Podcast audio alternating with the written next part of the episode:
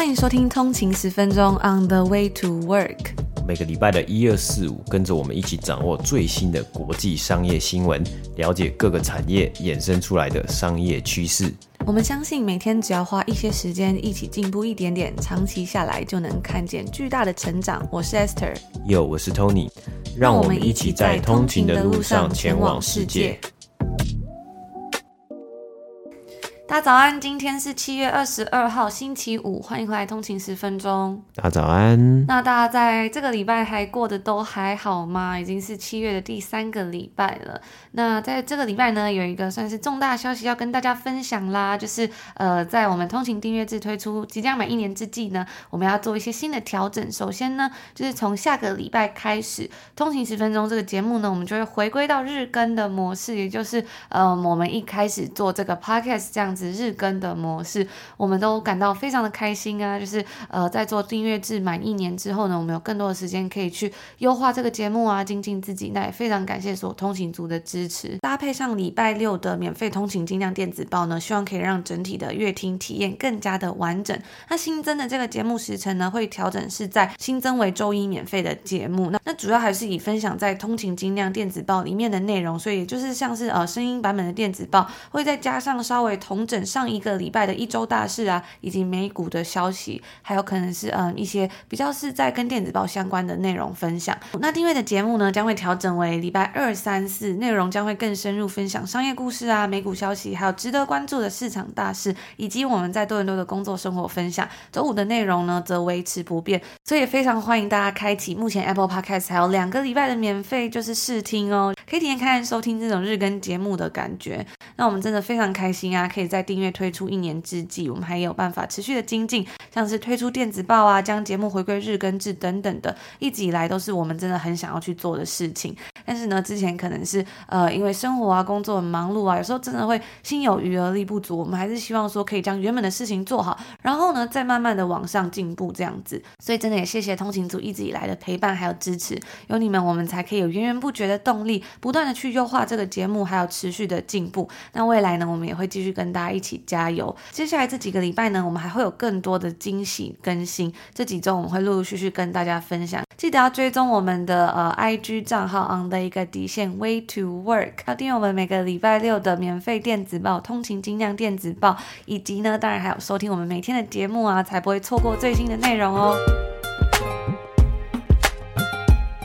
今天来跟大家分享一个最新的收购案的消息。科技巨头 Amazon 呢，正要准备来收购一间医疗服务的提供商，叫做 One Medical，扩张他们在医疗保健中的市场。那这样收购呢，也会进一步让 Amazon 能够为大量的雇主啊以及个人提供医疗保健的服务，并且凸显该公司对于在医疗保健领域的扩张他们的决心。那这样交易的价值呢，大约是落在三十九亿美金，其中呢有包含债务。这也是自从 Andy Jassy 接任 Jeff Bezos 在 Amazon 总 CEO 的职位之后呢，在他任内啊，首次宣布的一个大型收购案。那 Andy Jassy 呢，早前就表示说，扩张到医疗保健领域啊，是公司的首要目标。这也是亚马逊自从在二零一七年以一百三十七亿美金收购高级超市 Whole Foods，以及呢，在今年三月完成斥资八十五亿美金收购这间拥有许多知名 IP 的老牌电影公司 MGM 之后的第三大交易。那收购 One Medical 之后呢，Amazon 就可以在它美国的二十五个市场中，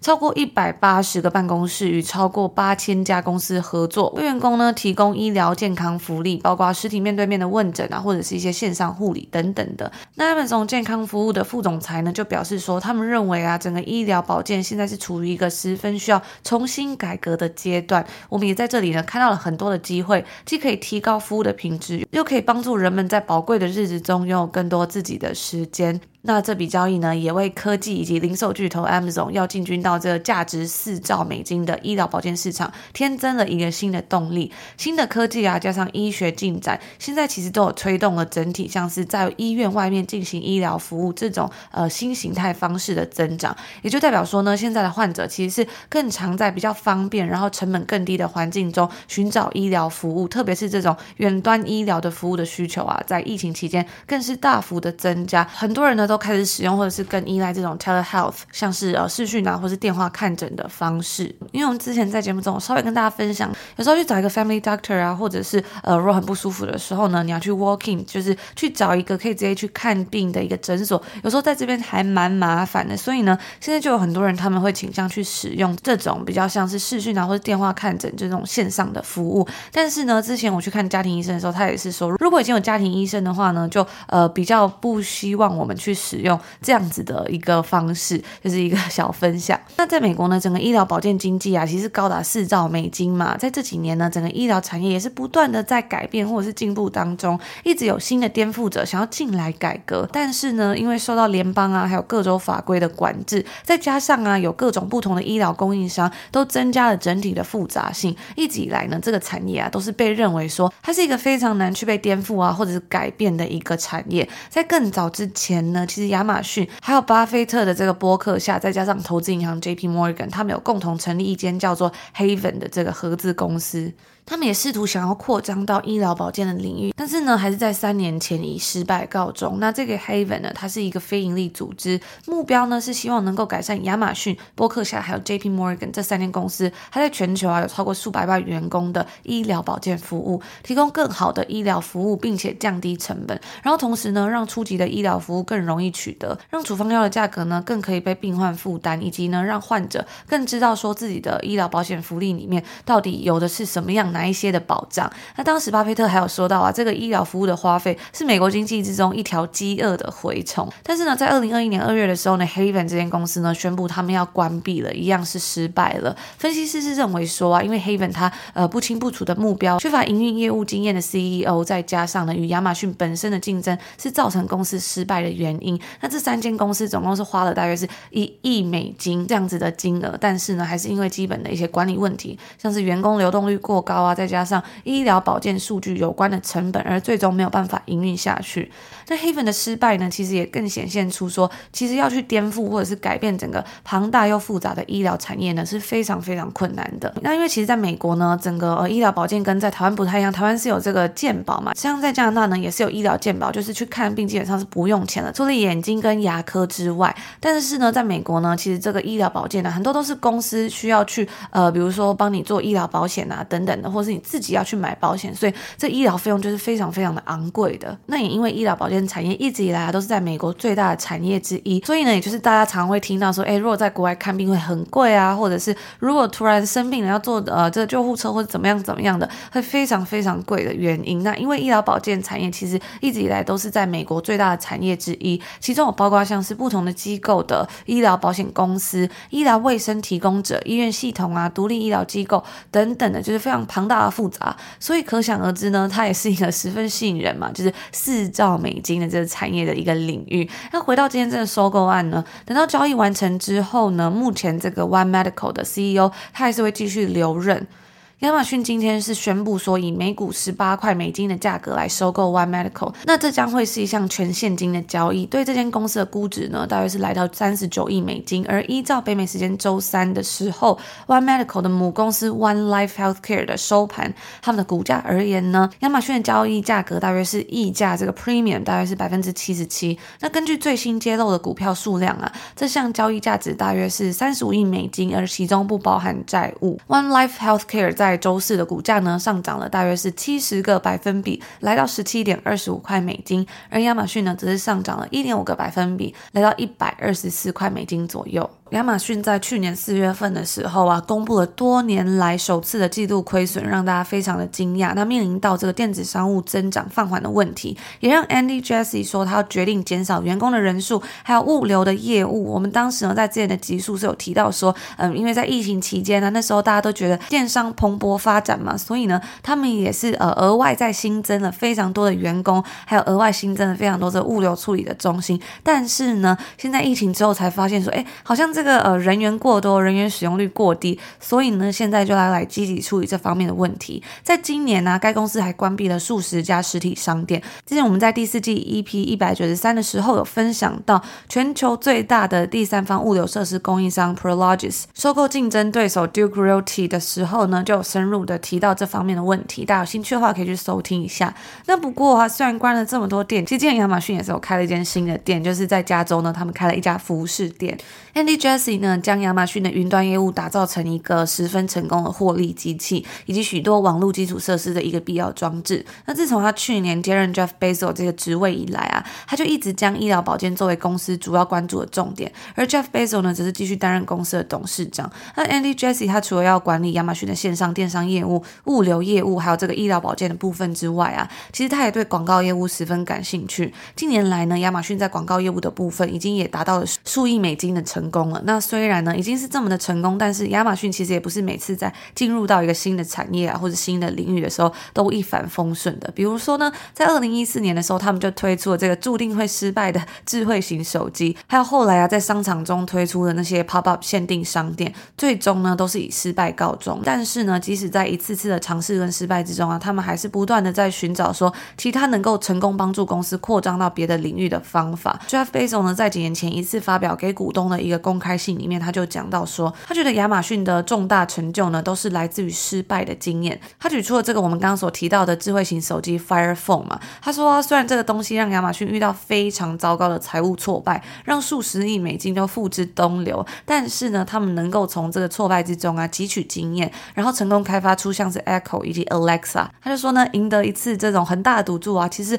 就足以弥补多次失败所造成的损失。那在二零一九年的时候呢，亚马亚马逊的这个外卖服务 Amazon Restaurants。也以失败告终。但是呢，在这个月啊，我们也有看到说，在稍早的时候，他们宣布要投资外卖平台 Grubhub。这也是我们在呃第五期的通勤精酿免费电子报之中有跟大家分享到新闻。在经历了去年这个巨额亏损之后呢，美国第二大外送平台 Grubhub 现在面临到了庞大的盈利压力。该公司呢就与亚马逊达成协议，亚马逊将入股 Grubhub，并向 Amazon Prime 的用户呢提供一年的这一个 Grubhub Plus 会员资格。它的原价是九点九九块美金，不知道大家还有没有印象？那以上就今天来跟大家分享亚马逊呢最新一个要进军到医疗产业的这个大型收购案的新闻。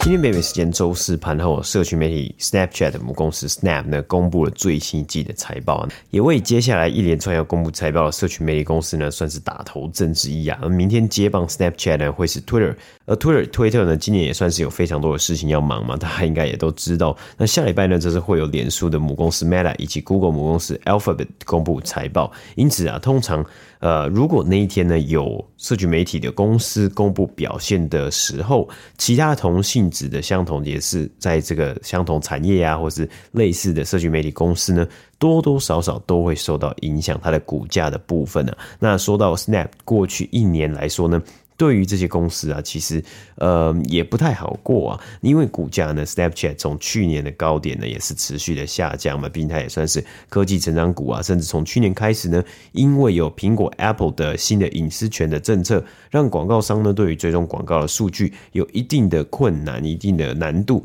那这些呢都是持续的影响着 Snapchat 或 Snap Inc 这间公司。而今年的 Snap 公布第一季财报的时候呢，表现呢、就已经看到整体的这样子的成绩啊。它要整体的表现成长是有放缓的。今天收盘呢，虽然是有上涨五点五个百分比，来到十六块美金。但是呢，盘后财报一出来，又再暴跌了二十五 percent 啊！目前大概是在交易的这个盘后交易金额大概是十二块美金左右啊。在上一次的财报呢，Snap 是表示预计第二季的营收成长会达到年增率二十 percent 到二十五 percent 之间。但是在五月底的时候呢，则是说到了他们又这个发布了新的声明，他们是提到第二季的表现呢会比起先前的预估还要来得低。那在公布这样的消息之后啊，它的股价是直接暴跌了。四十三 percent 呢。所以啊，这季的表现到底如何呢？Snap 在这一季的营收成长呢，是只有成长了十三 percent 啊，更是低于分析师的预期。虽然营收还是有成长啊，但是对于这支科技成长股来说啊，这样子的成长幅度呢，也带来了一些警讯。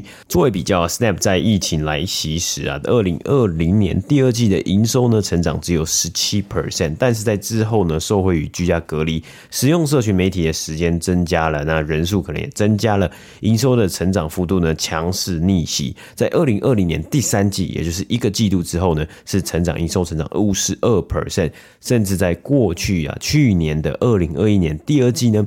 成长了营收成长了一百一十六 percent 呢。那当时其实我们的节目也有播报过啊，那时候呢，该公司很很有自信的表示啊，他们提到了，诶，有一些原因，为什么让他们成长这么快速呢？包括苹果的新政策，还有很多的用户还没有更新呢，所以呢，影响没有这么的快看见。不过他们在去年二零二一年第二季呢，很快的就把下一季，也就是第三季的营收成长预估调降到了五十 percent 了。那这一季呢，在二零二二年的第二季呢，则是只有成长十三 percent。那在电话会议里面啊，Snap 的高层表示，进到了第三季，还有今年的下半年呢。前方呢还是有许多的挑战啊，包括整体经济环境是比较不有利的，还有苹果的隐私权政策，以及逐渐竞争的非常非常竞争，应该是变成非常竞争的广告市场啊。Snap 提到呢，因为经济的环境啊，看到许多的公司。就算他们可能会有，还是能够达成营收成长，但是呢，因为需要控管成本的关系，开始比较仔细的审视他们的广告预算呢。那也有分析师提问呢，在面对其他的竞争对手呢，到底是 TikTok 这个新兴的，算是呃近年来出现非常强大的竞争者呢，瓜分掉更多的市占率，还是主要还是这些呃科技巨头 Google 和 Facebook 是瓜分主要的市占率呢？那 Snap 的回答呢是他们。们看到的是整体的这个广告市场的大饼呢，成长在降低，就是它成长呢没有以前之前的这么快速。那竞争者增加的情况之下呢，呃，就是会出现他们呃现在看到的状况啊。不过他们仍然是看到使用者持续的在 Snapchat 这个社群。媒体的一个 App 上面呢做互动啊，他们的 Global Daily Active User 呢，就是全球的日活跃用户呢，是达到了三亿四千七百万人呢，比起分析师预估的人数呢还要来得多。而对 Snap 来说呢，该公司九十九 percent 是几乎大多数的这个营收呢，都是来自于在他们的 App 应用程式之中呢卖广告啊，而许多的投资以及资源。都是放在优化他们这个广告主下广告的流程上面呢。因此啊，他们提到，如果需要回到像是过去这两年或是之前呢的成长曲线的话呢，他们必须继续的投资在新的产品以及广告主买广告的体验和专注在开发新的营收来源这三项啊。那也确实。我们在看这个 income statement 的时候呢，其中啊，它的成本呢，包括 research and development 研发的成本啊，是持续的上升，比重也有增加的趋势，代表他们是真的有有花实质的这个资金啊，还有资源在开发，希望可以可能要开发新的产品啊，优化他们的产品等等的。那另外呢，sales and marketing 销售和行销的成本也有增加，因为当然是要在这样子情况之下呢，这样的市场环境呢，还是必须要吸引更多的广告主上门下。广告嘛，所以他在这个方面的呃着重呢也有加强，因此啊，在这一季的净亏损呢是达到了四亿两千两百万美金啊。那为了要调整成本架构呢，该公司也提到了最近非常常出现在新闻之中的主题，就是他们要。可能会暂缓招募人才啊，并且减少营业花费，跟其他的现在已经公布类似消息的科技巨头公司一样呢，要开始减少这个招募的一个计划了。接下来还有一个是这一次听财报的这个电话会议里面呢，非常好玩的一个重点呢，就是很多的分析师啊，应该甚至连投资人大家都来问说，诶，Snapchat，你们看到了这个呃广告市场非常的竞争。那要怎么办呢？为什么会有出现这样的状况？那虽然广告市场很竞争，可是你也说啦，你的互动是表现的是还不错的。那你的这个呃日活跃的用户呢也是有增加。那到底为什么呢？你的营收成长没有如预期的成长表现这么好呢？其中呢，他们在这一次的电话会议里面呢，不同的这个高层呢，这个管理人员呢都有提到这件事情呢，就是因为呢他们在旗下，他们投资很投注了很多心力在开发他们的产品。什么样的产品是让广告主下广告这个平台还有流程呢？是非常的简化，非常的轻松。最最简单、最直观的想法就是，哎，广告主人今天可以很简单的开启一个呃按键，然后就可以开始下广告了。但是呢，同样的这个双面刃，就是广告主人，今天如果他不想要下广告呢，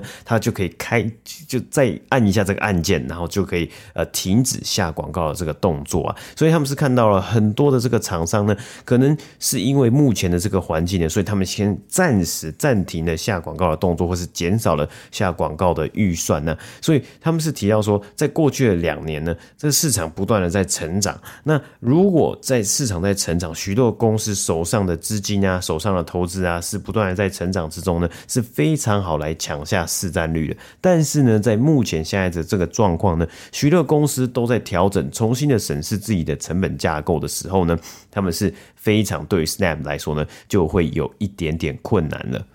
也因此，我相信啊，Snap 呢，应该他们自己应该也有想到，他们要急需开发第三个或是新的营收来源呢。他们在电话会议室有稍微的讲到，他们认为未来的机会呢，就是 AR，也就是扩增实境啊，在现实的这个环境之中呢，增加虚拟的资讯啊，还有服务啊，可能是透过他们的镜头啊，手机镜头啊，或者透过他的这个手机的 App 呢来。去进到或是来去使用 AR 来去 AR 做连接啊，那除了这个 AR 之外呢，他们同时也开始另外一个营收的来源呢，是他们有推出他们自己的 Snapchat。Plus，那这个 Snapchat Plus 呢，就是一个订阅，每个月的呃花一定的金额呢，可以使用使用者可以使用呃特定的一些呃功能，解锁一些特定的功能的。那目前的金额应该是在定在一个月三点九九块美金，然后呢，你可以享有的使用者可以享有一些特定的功能呢。但是这个计划呢，